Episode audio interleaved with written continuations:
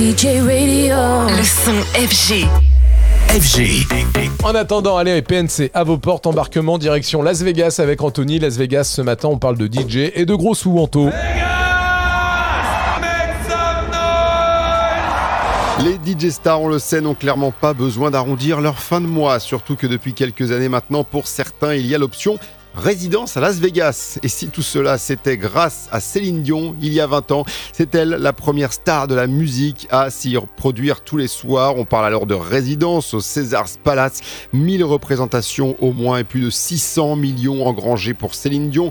Emboîteront ensuite d'autres stars comme Maria Carey, Adele ou encore prochainement Kylie Minogue. Mais Vegas, la ville des casinos, a depuis jeté aussi son dévolu sur les DJ, des clubs célèbres de la ville qui ne dort jamais, comme le Hakkasan ou le Encore Beach Club, et bien sûr des gros hôtels qui ont également euh, des clubs, et pour les remplir, ils sortent le grand jeu et mettent le paquet, des émoluments euh, colossaux à coût de millions et de millions de dollars pour Calvin Harris, pour The Chainsmokers, et bien sûr pour David Guetta, véritable star de Vegas depuis plus de 10 ans, et désormais ce ne sont plus que les grandes stars de l'électro, d'autres noms moins ronflants obtiennent des résidences, et la cash machine de Las Vegas est lancée avec des tickets d'entrée dépassant souvent les 100 dollars pour ces clubs. Alors pour les tables, vous pouvez largement multiplier ce prix.